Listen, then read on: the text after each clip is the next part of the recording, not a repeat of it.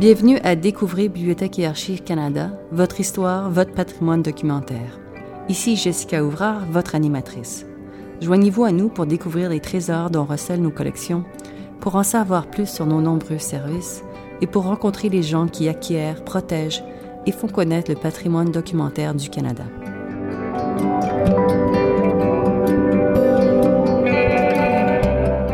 Dans cet épisode, nous parlons du gramophone virtuel de Bach, un site Internet multimédia consacré au tout début des enregistrements sonores au Canada. Le site donne un aperçu de l'époque des disques 78 tours de notre pays. Gilles Leclerc et Gilles Saint-Laurent, respectivement archivistes adjoints et restaurateurs audio en chef à Bach, se joignent à nous aujourd'hui.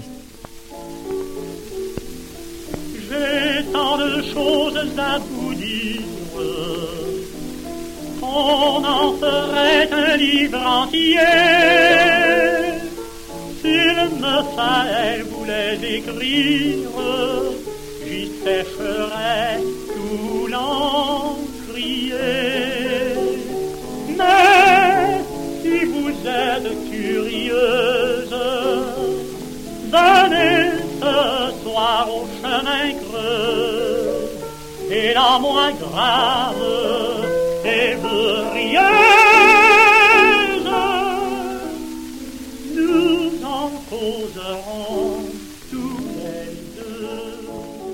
Bonjour Gilles et merci d'être avec nous aujourd'hui. Merci beaucoup. La collection de Bach est très diversifiée. Pouvez-vous nous dire si elle comprend des enregistrements musicaux? Oui, effectivement, nous possédons une vaste collection de plus de 200 000 enregistrements de toutes les époques qui représentent l'histoire complète de l'industrie phonographique. Nous avons des échantillons d'à peu près tous les genres d'enregistrements produits depuis la fin du 19e siècle. Ces enregistrements sont-ils disponibles et accessibles au public? Ils le sont, oui. Dans la plupart des cas, il est possible de les écouter sur place. D'habitude, Bach prépare un exemplaire de référence ou de consultation, surtout dans le cas des vieux disques 78 tours, car ils sont très fragiles. Cela nous permet de mieux les préserver. Ces enregistrements sont-ils accessibles en personne seulement? Vous pouvez bien sûr consulter nos pages web car le site Gramophone virtuel donne accès à une partie assez considérable des 50 000 disques 78 tours que nous avons. Euh, nous décrivons environ 15 000 de ces disques sur le site Internet du gramophone virtuel. De ce nombre, on peut écouter en ligne et même télécharger à peu près 7 000 enregistrements. Donc, ils sont véritablement accessibles. Incroyable, c'est intéressant. S'agit-il toujours de disques 78 tours ou y a-t-il des enregistrements présentés sous d'autres formes? Sur le site du gramophone virtuel, ce ne sont que des disques 78 tours. Toutefois, si une personne vient sur place, elle pourra aussi écouter des CD de notre collection. Bien sûr, ces enregistrements nous sont remis par le biais du dépôt légal. La même observation vaut pour les disques vinyles, en moins qu'ils ne soient trop fragiles. Dans ce cas, il existerait aussi un exemplaire de consultation sur DVD ou CD. Avons-nous des cylindres également? Nous en avons une collection assez volumineuse. Ce sont des enregistrements fascinants qui ont précédé les disques 78 tours de 7 pouces. Cela a dû être tout un événement. Passé du néant, il n'existait nulle part quelque chose qu'on pouvait écouter, à la musique en boîte, pour ainsi dire, car ces petits contenants euh, ressemblent bel et bien à des canettes. Voici Gilles Saint-Laurent. Uh, Le tout premier enregistrement a été réalisé en 1877 par Thomas Edison sur un cylindre. Il s'agissait essentiellement d'un gros objet cylindrique enveloppé d'une pellicule métallique sur laquelle étaient directement gravées les ondes sonores. Plus tard, on a commencé à fabriquer des disques plus petits, en cire, car le plastique n'avait pas encore été inventé. Nous parlons donc du début du milieu des années 1880. Ces premiers cylindres présentaient plusieurs problèmes. Tout d'abord, ils étaient faits de cire. C'était une cire dure, mais elle s'usait. La pression exercée par l'aiguille finissait par éroder l'information gravée dans les sillons. De plus, ils étaient très fragiles et se brisaient assez facilement. Il n'y avait sur les cylindres aucun espace pour inscrire des renseignements sur la chanson, de sorte que l'on risquait de ne pas savoir sur quel cylindre telle ou telle chanson était enregistrée parmi tous ceux que l'on avait rangés dans son tiroir. Il n'était pas facile de les entreposer, simplement à cause de leur taille, soit à peu près celle d'une canette de boisson gazeuse avec l'information gravée dessus. Quand les disques ont été inventés vers la fin des années 1880, ils présentaient des nombreux avantages. On pouvait notamment y coller une étiquette et y inscrire des renseignements sur les chansons. Le nom des musiciens. Le nom des musiciens, des compositeurs, de la maison de disques, n'importe quel renseignement que l'on souhaitait y indiquer. Les tout premiers disques étaient faits de caoutchouc dur. Le son était affreux et les problèmes de contrôle de la qualité étaient considérables. C'est alors que l'on a inventé les disques en gomme lac, c'est-à-dire les 78 tours modernes. D'accord. Donc, aujourd'hui, comment faire jouer ces albums ou disques et en faire des enregistrements numériques? We have modern equipment uh, that's been designed. Nous avons de l'équipement moderne conçu pour faire jouer ces anciens disques et cylindres. Les tout premiers enregistrements faits avant 1925 sur les cylindres et les disques l'étaient sans microphone, car l'électricité n'existait pas encore et le microphone n'avait pas été inventé. On établissait donc une synchronisation directe dans un cornet et les ondes sonores se gravaient dans la matière originale.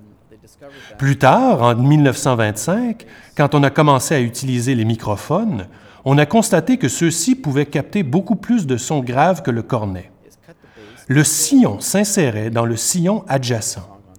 Les techniciens devaient donc enregistrer les sons graves avant d'enregistrer la chanson sur le disque. L'idée étant qu'à la maison, muni d'un amplificateur, l'utilisateur ramènerait les sons graves dans leur sillon original. Les techniciens exagéraient aussi les hautes fréquences et les atténuaient plus tard pour éliminer certains bruits, les bruits de surface. Cela comportait un problème. Ces courbes de lecture, comme on les appelait, variaient d'une maison de disque à l'autre. Elles pouvaient chacune obtenir des fréquences différentes quand un sillon était renforcé. Même au sein d'une même maison de disques, l'égalisation faite par la filiale de Chicago n'était pas la même que celle de la filiale de Montréal, par exemple. Je comprends.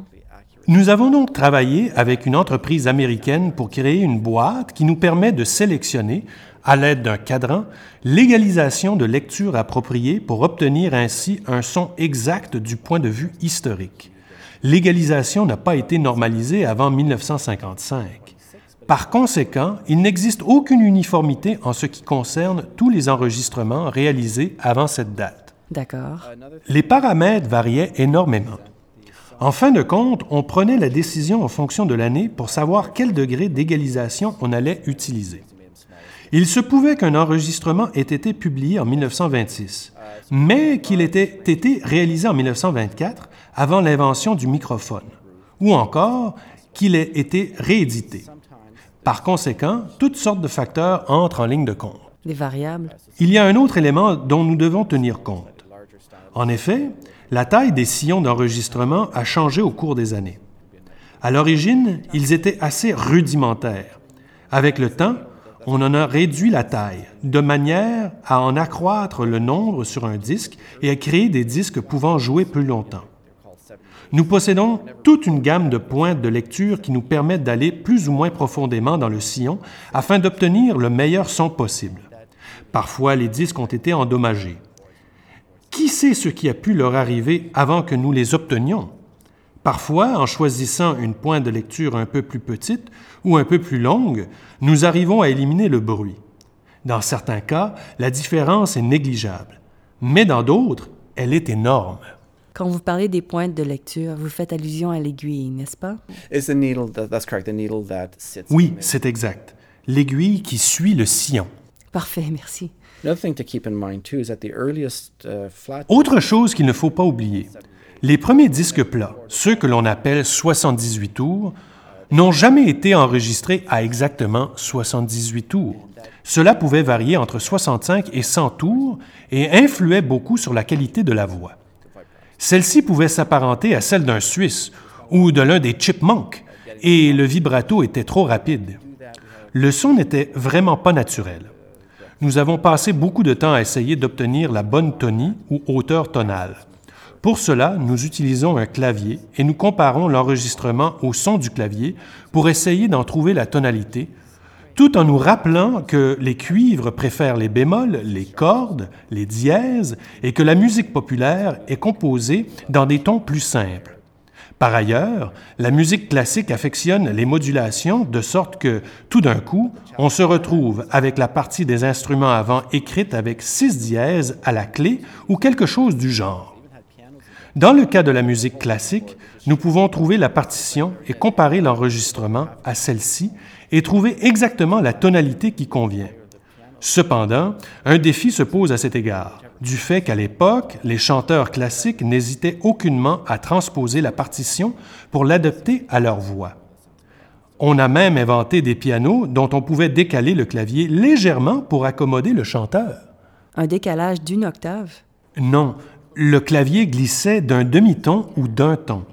Le pianiste jouait le morceau dans la tonalité indiquée, mais le son produit était ou plus haut ou plus bas d'un ton, par exemple. Par conséquent, la partition que vous avez entre les mains indique quelque chose, mais le son que vous entendez vous surprend. Ce n'est pas la même tonalité. Encore une fois, il faut prendre tous ces éléments en considération.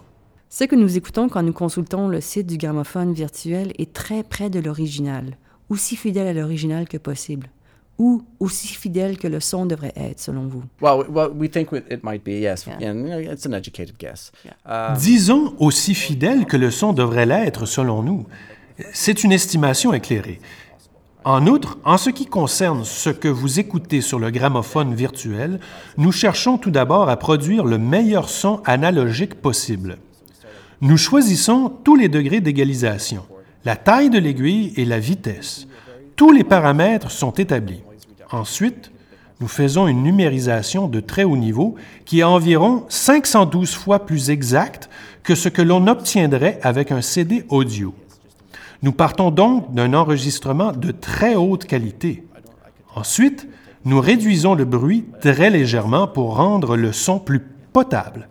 En d'autres mots, nous rendons le son produit avec une technologie datant du 19e siècle ou du 18e siècle plus acceptable aux oreilles des mélomanes du 21e siècle.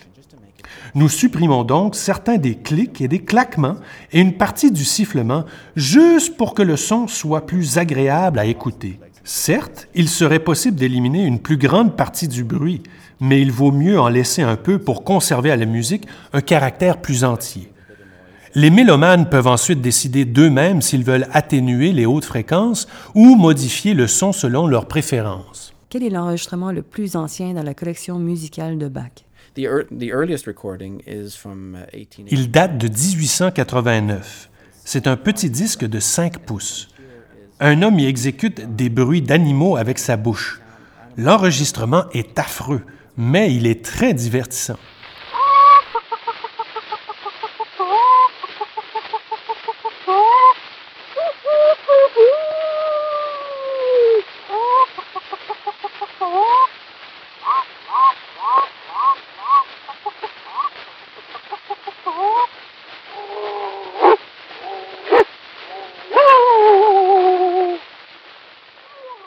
Pouvez-vous me dire quelle est la provenance de ces enregistrements sonores? eh bien, la collection d'enregistrements sonores a été créée en 1967. Les premiers disques nous ont été fournis par un certain Ed Moog, qui avait travaillé à la Société Radio-Canada CBC, pour laquelle il animait alors une émission radiophonique. Il avait une passion pour ces vieux disques. Après cela, nous avons fait l'acquisition d'autres collections, soit auprès de collectionneurs qui étaient disposés à nous les vendre, soit en nous rendant à des ventes aux enchères, soit auprès de marchands ou en recourant à d'autres moyens. Bien sûr, ces enregistrements n'étaient pas vendus dans les magasins de disques, car ils étaient beaucoup trop vieux. Quels sont les éléments saillants de la collection? Comprend-elle des enregistrements uniques en leur genre ou des étiquettes sans pareil? Je crois que dans l'ensemble, la collection nous procure un bon aperçu de la production d'enregistrements sonores au Canada. Et c'est ce qui est le plus intéressant. Nous avons véritablement montré qui étaient les artistes et les grands chanteurs de chaque époque. Pour n'en mentionner que quelques-uns, nous avons Harry McDonough, qui a été un des chanteurs les plus célèbres de son temps. Nous possédons son enregistrement de 1899 de My Little Georgie Rose, il s'agissait d'un disque 78 tours de 7 pouces. Les disques sont devenus un peu plus grands après 1910, je dirais. Les disques de 7 pouces sont plus petits et ressemblent presque à des CD-ROM. En fait, on n'en utilisait qu'une face, comme nos CD actuels. Il est intéressant de voir comment on revient parfois au point de départ. Nous avons aussi, bien sûr, le fameux morceau intitulé Maple Leaf Forever, qui a bien failli devenir l'hymne national du Canada. Nous en possédons la version exécutée par l'orchestre Kilties en 1902 sous l'étiquette canadienne Tartan. C'est d'ailleurs un des rares enregistrements produits par cette maison de disques de l'époque qui existe encore. Notre collection comprend aussi un intéressant disque de Joseph Saucier qui a enregistré de la musique classique et religieuse, dont le fameux Panis Angelicus en particulier. Il a été le premier Canadien français à graver un disque. Nous possédons en outre tous les enregistrements originaux de Madame Bolduc, une des chanteuses populaires les mieux connues des années 1930 au Québec. Elle avait un style bien à elle, issu principalement de la musique folklorique, et nous pouvons maintenant dire que nous avons tous les disques originaux qu'elle n'ait jamais enregistrés. Voilà qui est fort intéressant. Maragouet, c'est une bébite, faut se gratter quand ça nous pique. Je vous dis, c'est bien souffrant, c'est cent fois pire que le mal aux dents. J'ai les jambes pleines de piqûres, c'est comme un vrai morceau de fourrure. J'ai la peau tout enlevée, c'est parce que je me suis trop gratté.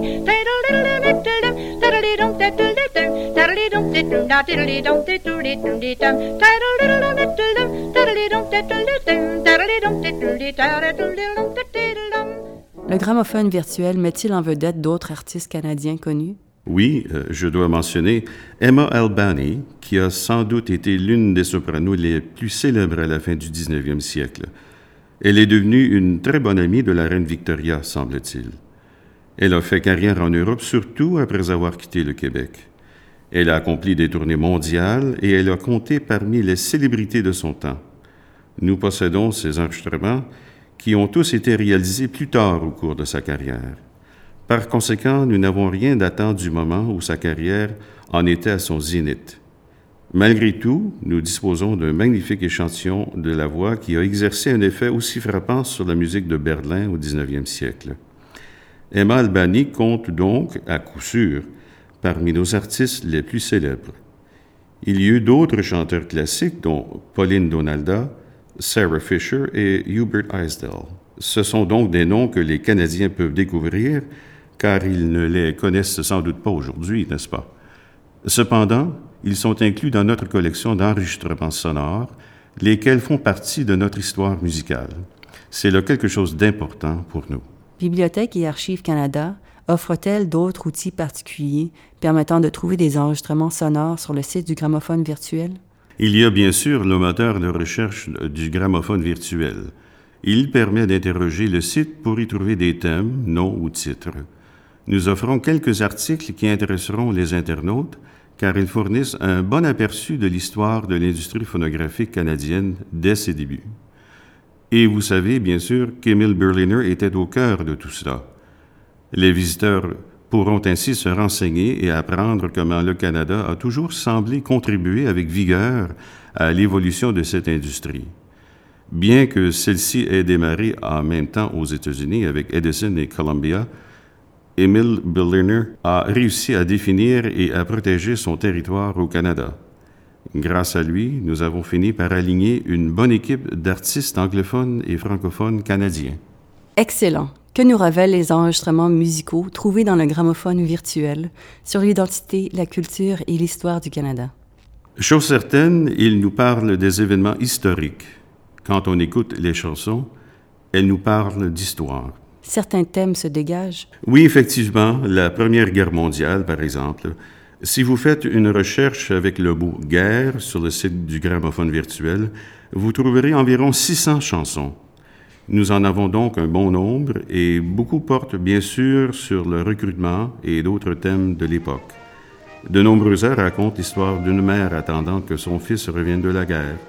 Il y a aussi, bien sûr, des chansons d'amour.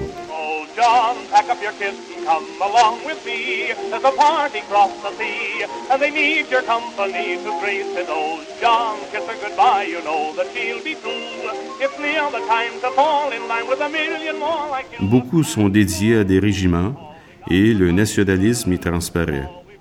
Les enregistrements renseignent aussi sur l'évolution politique du Canada, car celui-ci avait alors des liens beaucoup plus étroits que maintenant avec la Grande-Bretagne. Le Canada fait encore partie du Commonwealth, mais aujourd'hui, la dynamique à cet égard a évolué par rapport à ce qu'elle était à ce moment-là. De nombreuses chansons parlaient du devoir d'aller à la guerre pour le roi et la patrie.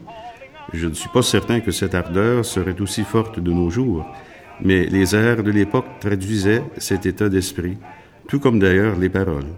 Il suffit d'analyser les paroles pour découvrir ce qu'étaient les valeurs sociales. La même observation vaut pour les partitions. Oui, je comprends. Donc on peut voir à coup sûr que les enregistrements ont une saveur bien canadienne. Effectivement. Et un autre aspect qui transparaît clairement réside dans le fait que de nombreuses chansons sont bilingues. Les paroles françaises sont donc fournies. La maison Roméo Boudry a été une des principales maisons de disques de Montréal pendant des années. M. Baudry a fourni une traduction française des paroles d'au moins une centaine de chansons populaires, dont beaucoup étaient américaines. Il est intéressant de voir comment cette maison travaillait dans deux marchés différents. Bien sûr, elle s'est assurée que bon nombre de chansons populaires avaient un équivalent en français.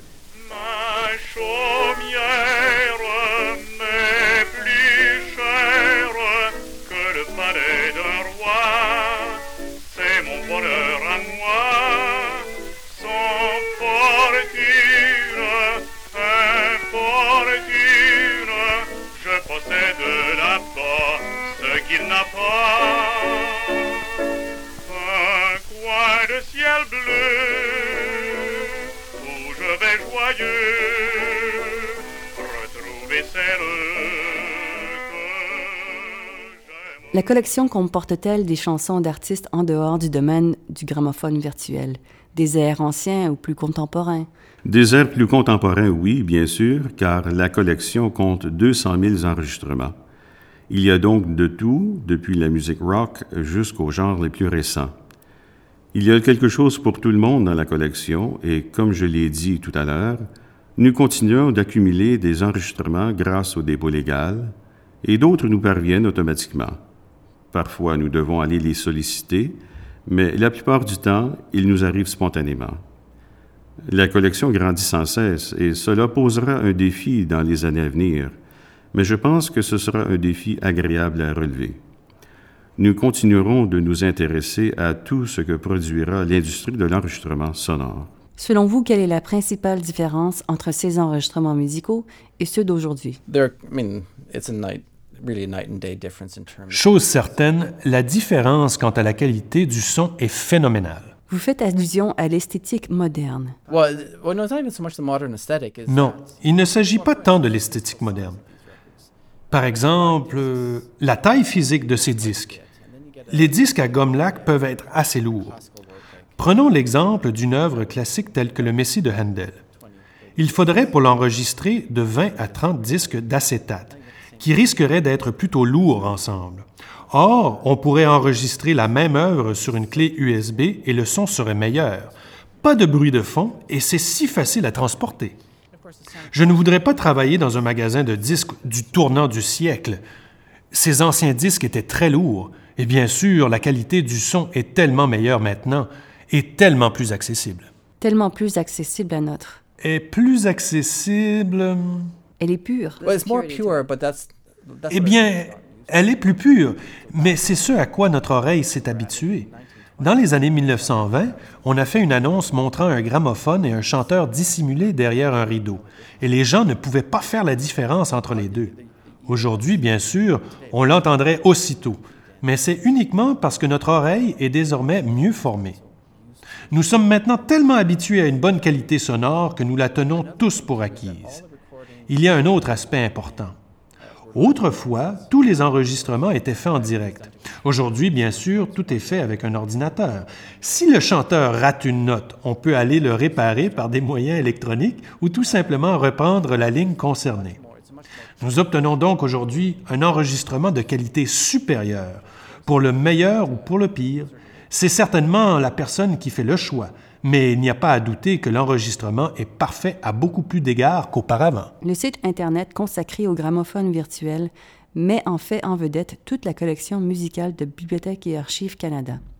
Savez-vous dans quelle mesure le site est utilisé? Uh, first of all, it's not the entire collection. It's only Tout d'abord, disons que ce n'est pas là toute la collection. Il s'agit uniquement d'œuvres du domaine public qui ne sont plus assujetties à des droits d'auteur. Toutes ces chansons ont donc été numérisées au cours des années, dans la mesure de nos moyens. Par exemple, l'an dernier, les internautes ayant consulté ce site ont écouté 8 millions de chansons.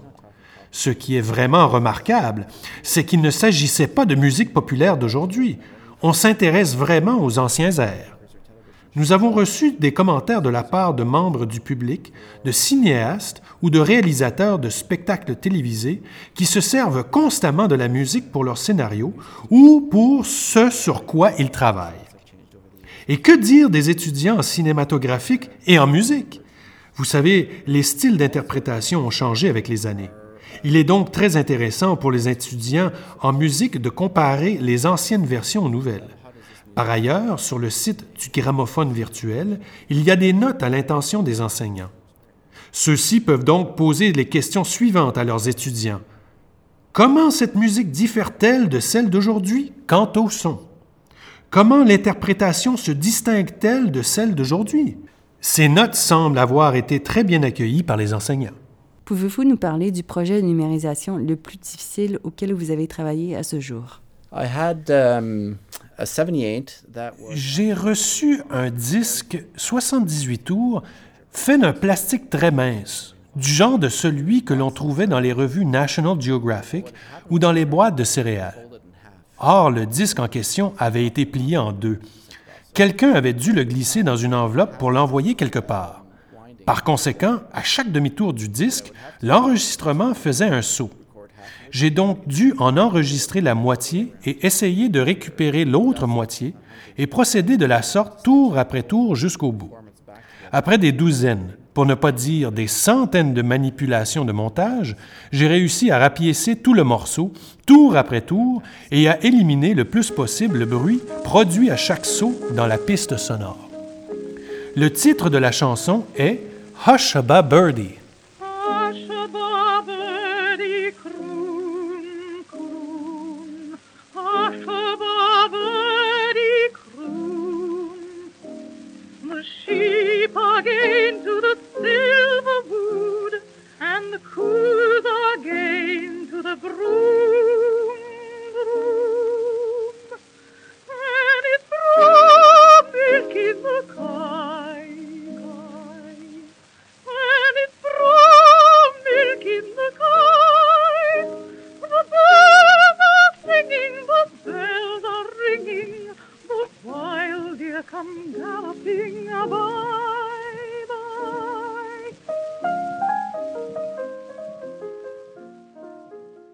Plus grande différence entre ces enregistrements musicaux et ceux d'aujourd'hui du point de vue de la collection? Du point de vue de la collection, c'est une bonne question. À mon avis, il n'y a pas une grande différence parce que l'idée reste toujours de mettre la main sur tout ce qui sort. Peut-être que la difficulté aujourd'hui, c'est que l'on sort plus d'enregistrements, beaucoup plus, et que les moyens de diffusion multiples et divers font que cela devient d'autant plus un défi de tout obtenir. Parce que nous collectionnons maintenant des CD, des copies tangibles, si vous voulez. Au fond, l'ère du numérique présente tout simplement un tout autre type de défi auquel nous devrons certainement trouver des réponses dans les toutes prochaines années, puisque notre but, c'est de tout collectionner. La numérisation nous ouvre évidemment toutes les possibilités pour préserver notre collection parce qu'elle est conservée sur d'autres supports. Elle nous permet aussi de satisfaire les Canadiens qui viennent nous voir et qui veulent écouter des enregistrements numériques. Le problème, ce sera la question des droits d'auteur qu'il faudra régler, ce que nous ferons dans les toutes prochaines années. À chaque époque, ces défis, je suppose, pour ce qui est de préserver au mieux les copies, et c'est entre autres pourquoi nous avons créé le site web du gramophone virtuel, pour que les Canadiens puissent le consulter en ligne et pour que nous n'ayons pas à utiliser les copies originales, les 78 tours originaux qui, dans bien des cas, sont très fragiles. En fait, même s'ils sont en bon état, ils sont vraiment fragiles et au moindre choc, ils risquent de se fêler et de ne pas être réparables. Selon vous, Quels défis devrons-nous relever à l'avenir en ce qui concerne la collection physique? The uh, biggest challenge, and this is not just us. Le plus gros défi, et pas seulement pour nous, mais pour le monde entier, ce sera toute la question de l'obsolescence du matériel. Nous avons de la chance en ceci que les disques, les sillons, reposent sur une technique assez simple et facile à reproduire. Par exemple, nous avons un phonographe à cylindre. Là encore, une technique dont l'invention remonte aux années 1870. Mais nous avons un phonographe moderne en aluminium, très bien usiné, qui jouera ces disques. Le vrai défi sera posé par du matériel plus moderne, comme les bandes magnétiques ou certains des premiers médias numériques qu'on ne peut pas reproduire. Il faudrait reproduire des puces à circuit intégré et toutes les machines nécessaires pour cela. Or, je sais que de nombreuses archives dans le pays dans le monde n'en ont pas les moyens. On ne fabrique plus ces machines depuis 20 ou 30 ans. Alors imaginez dans 50 ans, vous aurez une pièce remplie de bandes que vous ne pourrez pas écouter. La numérisation est-elle donc la seule solution pour cette partie de la collection? It, digitization is the only way because what it La numérisation est la seule solution parce qu'elle nous permet de stocker beaucoup d'informations dans des contenants assez petits et ensuite d'automatiser le processus de copie de l'information. Une fois copiée en haute résolution, il suffit de la transférer sur un support un peu plus stable. Est-ce que cela veut dire que vous passez constamment d'un support à l'autre à mesure que les choses changent? Well, what we do is we'll go Ce que nous faisons, par exemple, c'est de passer du disque à un fichier audio. Une fois que nous avons un fichier numérique, nous le stockons sur un support informatique et il reste aux informaticiens à veiller à ce que tout soit bien fait et que nous ayons le matériel voulu pour écouter les vieux fichiers numériques. Je vous remercie de vous être joint à nous aujourd'hui. Ce fut un plaisir de discuter avec vous et d'en apprendre autant sur ce sujet. C'est moi qui vous remercie.